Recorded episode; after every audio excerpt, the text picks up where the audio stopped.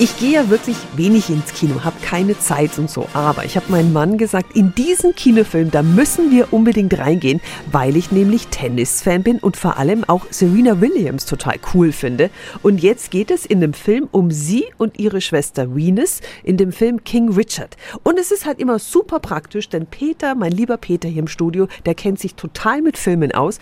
Peter, lohnt sich dieser Film? Tut er. Aber nicht so sehr wegen der Schwestern, sondern, wie es der Titel schon sagt, wegen ihres Vaters, Richard. Will Smith spielt ihn und da völlig zu Recht 15 Jahre nach seiner letzten Oscar-Nominierung darauf hoffen, dass er den Goldjungen endlich bekommt, weil er diesen von Ehrgeiz getriebenen, nervigen, anstrengenden Mann grandios spielt. Von Geburt an hat er einen Masterplan für die Töchter. Du bist Venus Williams.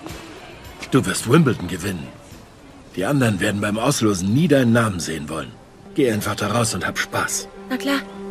Ich krieg das hin. Ja, King Richard beschönigt sehr viel. Er deutet Konflikte wie den latenten Rassismus der weißen Tenniswelt nur an, ebenso die innerfamiliären Streitereien. Insgesamt aber mal eine etwas andere Filmbiografie mit leicht verschmitztem Humor. Meine Wertung 8 von 10 Helmchen. Okay, na gut, dann schlage ich doch mal wieder im Kino auf.